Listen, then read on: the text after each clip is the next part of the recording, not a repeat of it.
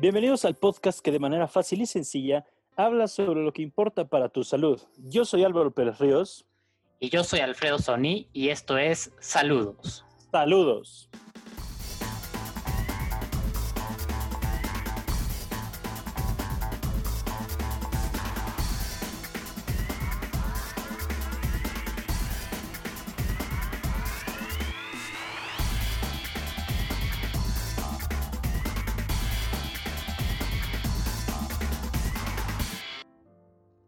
Hace un año, de seguro estábamos preparándonos para ir a las cenas de Navidad. Ya estábamos en el Guadalupe Reyes con la agenda llena y organizando con amigos nuestras siguientes semanas. Muchas veces incluso teníamos que cancelar otros compromisos para poder pues quedar bien, ¿no? Con la mayoría de personas posibles, comidas del trabajo, etcétera. Planeando las vacaciones, a dónde nos íbamos a ir de viaje, qué amigos iban a venir de visita o familiares, a dónde íbamos a ir. Y este año es muy distinto. El 2020 ha tenido un protagonista que, que ninguno vio venir. Por más que hace un año ya estaba en las noticias eh, que había un virus en Wuhan, en China, no nos imaginamos que esto iba a pasar ni que se iba a salir de las manos como ha pasado. Eh, tal vez el asunto hoy en día no se ve tan dramático como se veía en marzo o abril, pero lo que es cierto es que estamos igual o peor, ¿no? Solo hay que ver los datos. Pero ahorita ya no es tan grave, ya podemos salir de nuestras casas, ya hay deportes en la tele, ya se huele, o al menos ya sentimos que hay una normalidad, ¿no? Eh, queremos hacer este serie de dos episodios especiales para contestar algunas de sus preguntas, algunas de las preguntas que me han hecho los pacientes sobre el virus y darles algunos consejos para, para esta época, ya que se viene complicada. Pero bueno, yo soy Alfredo Soní y esto es Saludos.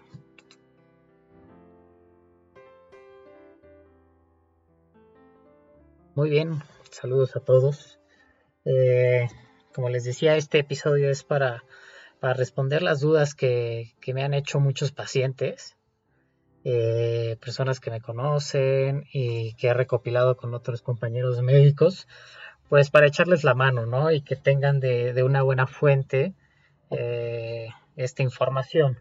La información sobre todo la tomamos de fuentes oficiales, sobre todo de la Organización Mundial de la Salud, la CDC de Estados Unidos, la Universidad, la Universidad de Johns Hopkins, y de la Universidad de Harvard.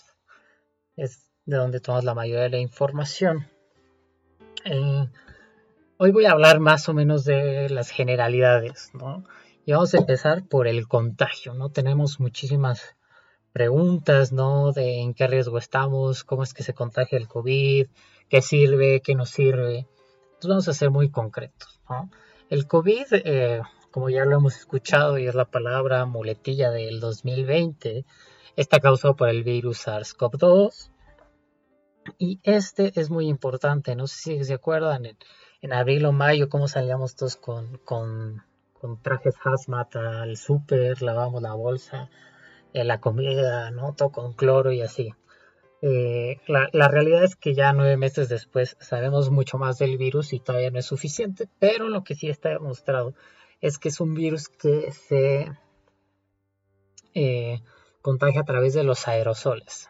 Ahora, ¿qué son los aerosoles? Cuando eh, las personas hablamos, estornudamos, tosemos, eh, incluso respiramos, salen pequeñas partículas que no vemos de nuestra boca. Estas partículas son tan pequeñas que pueden estar en el aire, mantenerse ahí un tiempo, van cayendo y finalmente cuando alguna otra persona las respira o se caen en sus mucosas, que normalmente son los ojos, eh, eh, puede entrar por la nariz o por la boca, pueden eh, infectarse y se puede transmitir el virus. De ahí las dos principales recomendaciones que existe para evitar el contagio. Una es usar el cubrebocas y la otra es la famosa sana distancia. Ahora, el uso de cubrebocas es importante, pues para evitar que, estos eh, aerosoles salgan de nuestra boca, de nuestra nariz, cuando hablemos, cuando estemos en la calle, y en menor medida a que no respiremos un virus que ya esté suspendido en el aire. Como ya lo hemos escuchado miles de veces, los únicos eh, cubrebocas que nos garantizan que no vamos a respirar este, el virus y por casualidad nos lo encontramos son los N95 que ahorita están reservados solo para el personal de salud, que ellos sí están en contacto todo el tiempo con enfermos. La sana distancia, según la Organización, de la, de la, Organización Mundial de la Salud, es más de un metro. Metro de distancia, si se puede más, mucho mejor, que es más o menos eh, lo que llega estas partículas cuando hablamos. Y evidentemente hay mucho más riesgo en los lugares cerrados y que no se pueden ventilar, ¿no? Sobre todo cuando hay una, persona infectada. También hay eh, recomendación de estar poco tiempo en estos lugares encerrados eh, para evitar, mm, digo que es pura estadística, ¿no? La, la transmisión del virus. Por eso, Justo los lugares donde han ocurrido mayores transmisiones son en los restaurantes, que normalmente son cerrados, en las clases de, ejercicio, en los gimnasios, en los bares, en las oficinas y en los lugares de culto. Ahora, si tenemos que ir a estos lugares, eh, la recomendación es que esté muy ventilado el lugar. Si vamos a algún restaurante, intentar estar en la terraza. Eh, porque ahorita eh, mi observación, yo no he ido a restaurantes, pero lo que puedo ver es que la gente está como si nada, ¿no? El restaurante dice que tiene todas las medidas de seguridad y pues sí, te, toman la temperatura, te dan gel y los meseros tienen cubrebocas y careta. Eh, pero cuando nos sentamos, empezamos a hablar y ya no tenemos cubrebocas porque estamos comiendo y los de la mesa de al lado también están hablando y comiendo, ta, ta, ta. Entonces ahí es donde se da esta, esta macroinfección, ¿no? Eh, pues ahí hay que, hay que cuidarnos, ¿no? Y justo también de ahí viene el uso de la careta. El uso de la careta es para evitar que estos aerosoles puedan introducirse sobre todo a los ojos. Eh, es recomendable usar cubrebocas y careta. Si se puede, digo, los lentes ayudan, todos los que usamos lentes nos ayudan, pero las dos, ¿no? Los que traen pura careta en realidad no sirve de tanto, ya que alrededor pueden entrar estos aerosoles y cuando estas personas hablen, eh, ese aerosol puede salir por los lados, ¿no? Por eso no es recomendable lo, los que se ven o están promocionando, pero sí nos puede ayudar este, a evitar esto, ¿no?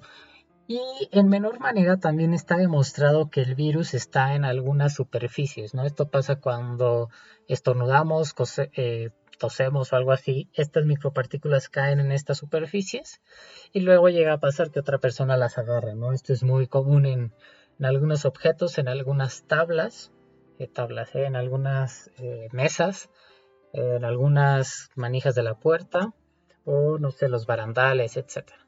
Por eso es importante estar, eh, si estamos en la calle o salimos, procurar no tocarnos la cara, que, ahí es donde nos podemos transmitir, eh, digamos que autopasar el virus. Y de ahí la insistencia de estarnos echando gel en las manos cada que podemos.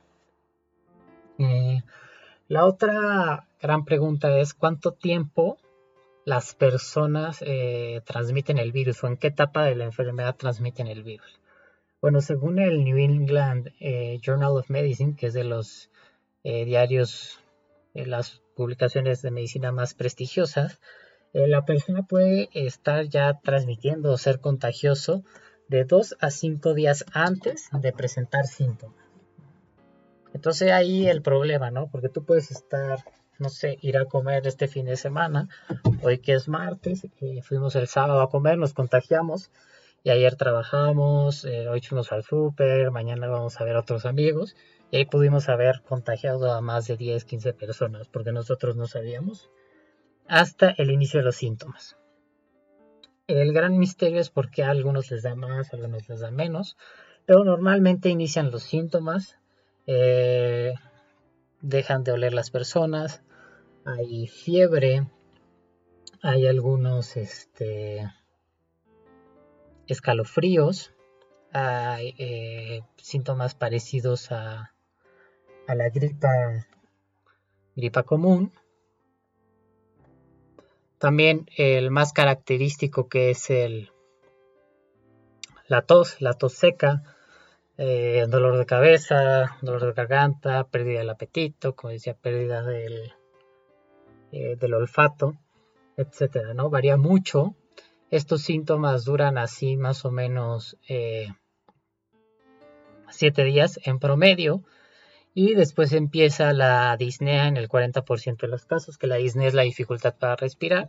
Y en esta última semana es cuando los pacientes normalmente se ha visto que, que se ponen muy graves, que es cuando empieza la inflamación y problemas para respirar muy graves, etcétera, ¿no? Que normalmente es cuando llega la gente al hospital. Eh, estos son los síntomas, ¿no? Normalmente todo esto dura desde que empiezas hasta que ya acaba la enfermedad 14 días y puedes contagiar en ese, en ese entonces. la recomendación es que si tienes estos síntomas o sabes que has estado en, en contacto con alguien que tiene COVID, y sospechas que lo puedes haber tenido es que, tengas eh, la prudencia de aislarte de otras personas en tu casa, avisar con la gente que has tenido contacto y estar pendiente de tus síntomas. Si tienes síntomas como, como los antes mencionados, digo, si se puede que te hagan una prueba para confirmar, está bien. Si es muy complicado, eh, quédate aislado y tienes que monitorearte eh, tus signos vitales, ¿no? Eh, tienes que descansar, comer bien, tomar mucha agua. Si se puede estar monitoreando tu, tu nivel de oxigenación, si tienes la oportunidad de tener algún oxímetro y que estés en contacto con algún médico, algún médico de confianza eh, para ver si empeoran estos síntomas, si tienes mucha dificultad para respirar, dolor en el pecho, etcétera, ahí es cuando ya debes acudir al hospital. Lo que recomienda la CDC, y me parece muy prudente su parte, es que tengas este contacto con el médico si tienes la oportunidad, para que vaya monitoreando los síntomas y te vaya recomendando, para que no pase eh, las historias que estamos escuchando ahorita, la gente que sale sin saber y empiezan a peregrinar la ciudad en busca de hospitales. En cambio, si ya estás en contacto con tu médico y de verdad te, recomienda ir al hospital, de seguro ya te va a recomendar un lugar a donde ir, ¿no? Si hay la oportunidad. Y pues bueno, por último, para nuestra mini cápsula de hoy, vamos a hablar de los distintos tipos de, exámenes, ¿no? Que hay este, mucha, muchas dudas de cuál es el bueno, cuál es el malo, cuál pido, etc. Eh, hay dos tipos de, de pruebas que se pueden hacer para, para COVID. Unas son las pruebas diagnósticas y las otras las pruebas de anticuerpos. Las pruebas de anticuerpos son en sangre. Puede ser desde sangre una gota del dedo hasta sangre que nos sacan de las, de las venas. Y se tardan entre uno a tres días en dar los resultados. Y nos da positivo o negativo. Esos son los, los resultados que da. Y esto significa que tuviste contacto con el virus. No te habla de cuándo te dio la enfermedad, qué cantidad de, copias virales tienes, nada de eso. Te da si te dio o no. Eh, esto se ha usado para, familiares de pacientes que estuvieron graves, a ver si les dio el virus o no. O a mí me ha tocado pacientes que todavía han tenido eh, sintomatología, no saben si les dio o no, y pues ya no los revisamos. Y las otras pruebas son las pruebas diagnósticas donde tenemos dos tipos. Una es la prueba de antígenos y la prueba molecular. La prueba molecular es la, famosa PCR que se hace con el, el hisopo que se toma en una muestra nasofaringia, que es el que vemos mucho, ¿no? que les meten el, popote en la nariz hasta atrás, la gente crece, crece, tose, eh, dicen que es súper incómodo y ya bueno, toman ahí la muestra, se la llevan al laboratorio y normalmente esta, esta prueba se está tardando entre uno o dos días en dar los resultados. Es una prueba muy precisa que no necesita ser repetida, igual el resultado es eh, negativo y positivo. Entonces te enseña este si tuviste COVID o tienes este... Perdón, esta te enseña si tienes la infección de, de COVID activa en ese momento. Y la última es la del antígeno, que la del antígeno eh, normalmente también se hace con, con el, el hisopo nasofaringio. Normalmente es muy rápida, eh, los resultados te los dan entre 15 a 30 minutos. y los resultados positivos son, son también eh, precisos, pero hay más falsos positivos, es decir, que salga un positivo eh, que no era, sobre todo en lugares donde hay, pocos contagiados y, demás, ¿no? Es más complicado. Y nos diagnostica la infección activa de coronavirus. Aquí las, las recomendaciones son, si tenemos la oportunidad de que sea una prueba PCR, ir por ella, porque las de antígenos eh, han sido víctimas de muchos, eh, muchos fraudes, ¿no? Hay mucha, eh, pues mucha gente que se ha puesto a lucrar vendiendo pruebas caseras, que no se sabe si son de antígenos o de anticuerpos, muchas no tienen pruebas, vienen disque de China, disque de Estados Unidos, etcétera. Entonces aquí lo más confiable es hacerlo por, por algún laboratorio confiable. Hay desde el Dr. Simi en Farmacias del Ahorro, en Salud Digna, en el Chopo, Laboratorio Médico Polanco. Vaya, ya hay muchos lugares donde están haciendo las pruebas, donde podemos programarlas si es que, las necesitamos. Y sobre todo tener en cuenta esto, ¿no? Que, que es mejor irnos a la segura que estar con, con charlatanería, ¿no? Si no podemos asegurar que vienen de un lugar confiable, pues no confiar. Vaya, la redundancia, ¿no? Y pues bueno, estas son todas las, las dudas y respuestas para el día de hoy. Eh, para la próxima semana les vamos a hablar más del tratamiento. ¿Por qué? Porque algunas personas, cuáles son las teorías de que a algunas personas les dé más grave que a otras. Cuáles son los, los tratamientos que se han dado muy por encima, qué tratamientos debo de tomar yo en casa y un poco de mitos de la reflexión, pruebas de aguantar el aire, etcétera, Pues muy bien, muchas gracias por escucharnos, espero que, les sirva de esto esta cápsula. Si creen que a alguien le puede servir, por favor, compártanla. Eh, den los follow donde nos estén escuchando, ya sea Apple, Spotify. Y pues muchas gracias. Saludos a todos. Este programa fue escrito y narrado por Alfredo Soní, producido por Álvaro Pérez Ríos y nosotros somos Saludos. Nos puedes encontrar en, en nuestras redes sociales como Instagram en salud.02, en YouTube y en Facebook. Saludos.